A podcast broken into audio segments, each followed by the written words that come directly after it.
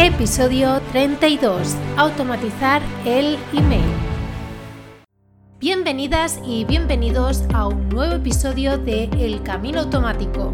Yo soy Gisela Bravo, consultora de automatización de marketing y de ventas. En este podcast del Camino Automático te voy a ayudar a convertir desde ya tus visitas en oportunidades de venta también te voy a ayudar a automatizar tus procesos menos productivos de tu proyecto digital, convirtiéndote así en una superestrella del marketing automation. Hola a todas y a todos. Ya estoy aquí otro jueves más con el podcast El Camino Automático.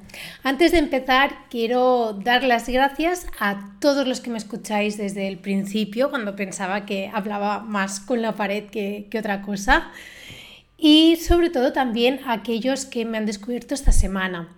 ¿Por qué digo esta semana? Porque gracias a iBox y gracias a que he tenido la gentileza de, destacarme, ha habido un aumento brutal de nuevos suscriptores. Así que, bueno, ya tendríais que ver la gráfica, que realmente es espectacular.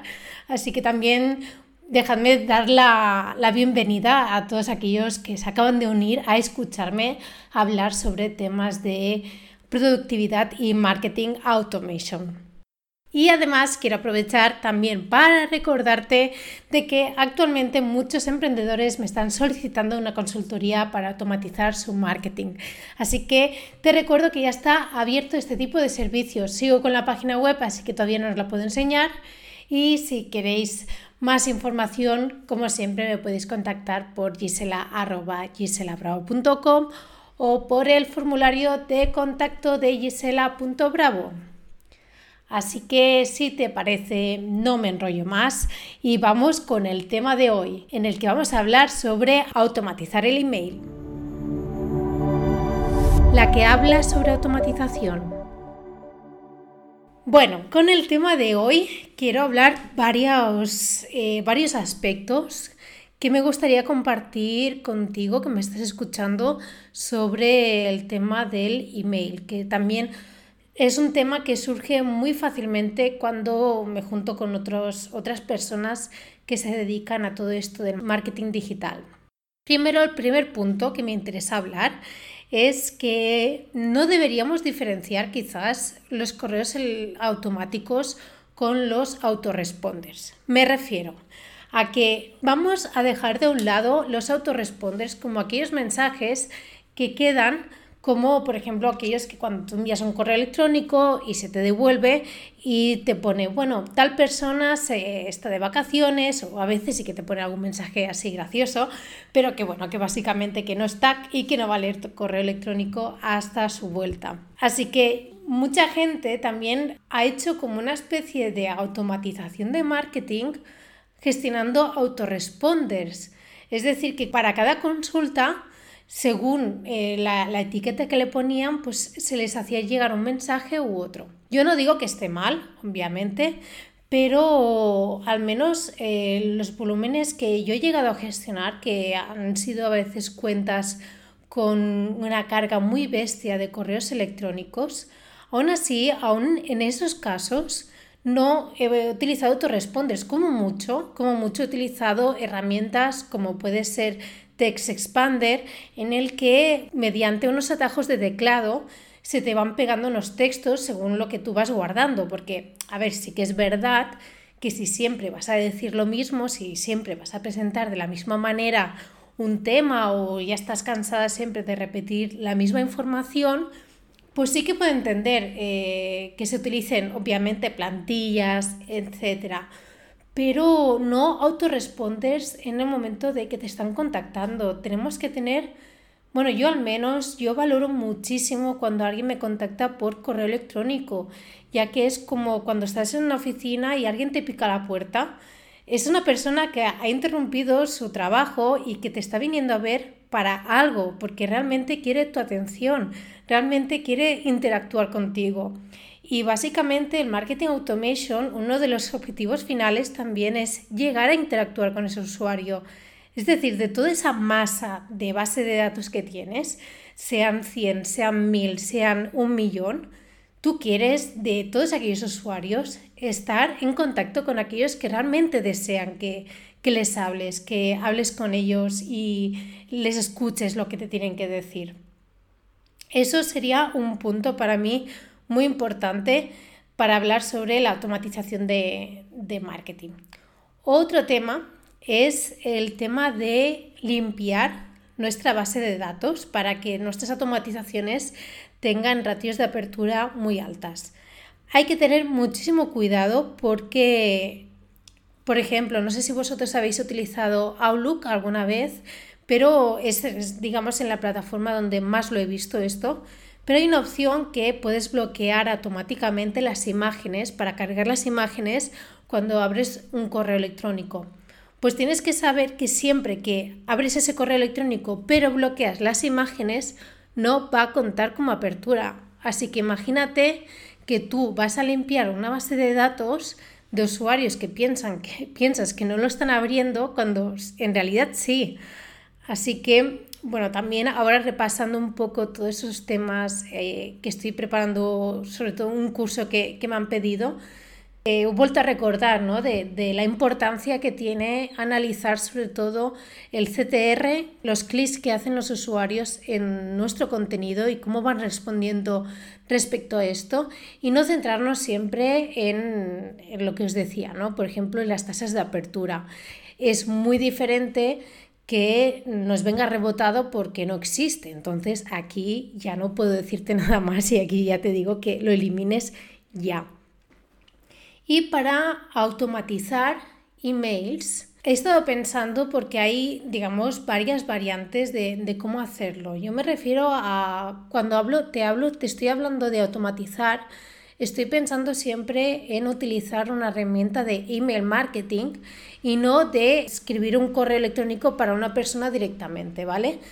Descartando todo eso, sí que es verdad que hay ciertos tipos de, proyectos y de empresas que te permiten personalizar muchísimo y hablar muchísimo a, a, ese tipo de usuario. No olvidemos que cuanto más información tengamos del usuario, mejor vamos a segmentar y sobre todo mejor vamos a dirigirnos a ese usuario porque sabemos quién es, sabemos qué le interesa, qué busca. Yo siempre voy a estar a favor de la personalización, porque por muy automático que sea, nos tenemos que acordar que no estamos tratando con negocios de solo B2B, B2C, sino que también el otro día lo escuché en una conferencia que me encantó, que también nosotros a los que nos dirigimos es human to human, nos dirigimos a una persona que está detrás, a una persona, a un usuario que está leyendo nuestro correo electrónico. No es una máquina que lo está leyendo o no es una empresa, es una persona con sus intereses, con sus inquietudes, con sus marrones en el trabajo, con sus objetivos a nivel profesional o incluso personal.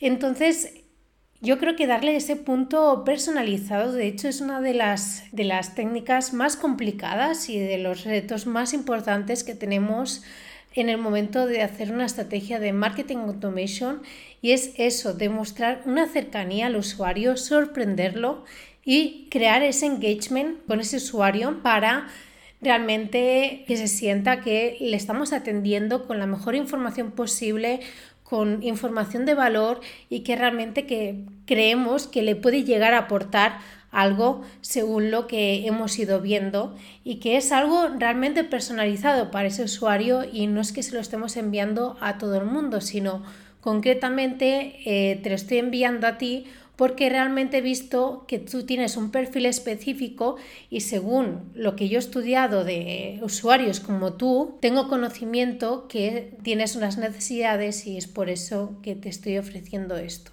Yo voy a darte unas, unas claves para todo este tema del, del correo electrónico, de cómo automatizar el correo electrónico. Tampoco hace falta aliarnos demasiado, pero cómo hacerlo también sencillo y claro. Primero de todo, como os he dicho, vamos a echar un vistazo a nuestra base de datos. Vamos a ver cómo la tenemos, si la tenemos inventada, si la tenemos dividida según tipo de usuario, si no la tenemos dividida también, para empezar, si no la tenemos dividida ya la podemos empezar a segmentar según nuestros objetivos. Normalmente por lo que se empieza es dividirlo por el buyer persona, por tantos buyer persona que tú hayas identificado.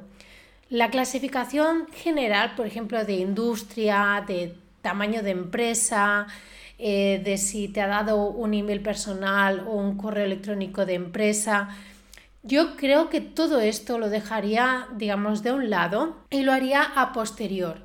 Es decir, tener una segmentación por buyer persona y luego si lo queremos también subdividir entre estas características que nos interesan por verticales, que decimos, mira, es que esta industria es súper importante y, creo que bueno, tengo contenido para, para este buyer persona, pero también para este tipo de industria. Entonces, sin ningún tipo de problema.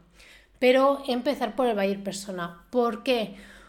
Porque sabiendo a qué buyer persona nos vamos a dirigir, nos vamos a poder dirigir a ese usuario que según lo que nos ha ido facilitando información y lo hemos podido segmentar, Podemos dirigirnos a él tratando directamente sus intereses, sus necesidades. Recuerda, cada correo electrónico debes preguntarte antes de enviarlo, ¿qué contenido le estoy dando? ¿Realmente con qué objetivo estoy enviando yo esta comunicación? ¿Y qué realmente le puedo llegar a ofrecer a este tipo de usuario, a este buyer persona al que me dirijo. Ponte también en el lugar del usuario. ¿Realmente yo si leo este correo electrónico me puede llegar a despertar interés? ¿Hay alguna frase, hay algún concepto que trate directamente esas necesidades que yo he llegado a mostrar en algún momento por comportamiento de, en la página web, por el contenido o algún tipo de señal que yo le he dado? Otro tema que me gustaría hablar y que creo que también es muy importante es cómo lo redactamos y el copy de tanto del asunto como del mensaje. Démosle mucho tiempo, mucho cariño. Realmente que, vuelvo a decir, que el usuario se, se tiene que sentir identificado. No hables de usted, sino si nadie habla de usted si no estás en un ambiente de que te tienes que dirigir a un gobierno en el que sí que existe un protocolo de una forma de dirigirte a una persona, háblale de tú, de cómo te acercarías, tú cómo hablarías con ese usuario. No utilices la tercera persona porque incluso queda como raro, porque al menos aquí en España no estamos acostumbrados a hablar de, usted, o al menos en, en ciertas generaciones esto también sí que es mucho más diferente en Latinoamérica, pero porque en Latinoamérica en, muchos sectores sí que se utiliza el usted de manera habitual. Utilicemos el correo electrónico como una manera de contactar, de interactuar con, con nuestro usuario, pero imagínate lo tienes delante y tal cual lo que le quieres decir cara a cara, se lo dices por correo electrónico. No hace falta que te andes por las ramas, tienes que ser directo, tienes que ser claro, no lo líes.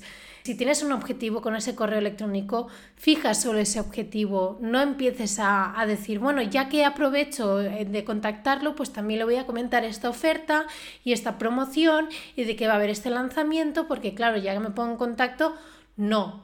Céntrate que realmente es mejor un objetivo realmente cuidado en el que realmente has pensado que le puede aportar valor no abrumarle con muchísima información que realmente no le va a acabar de, servir de nada.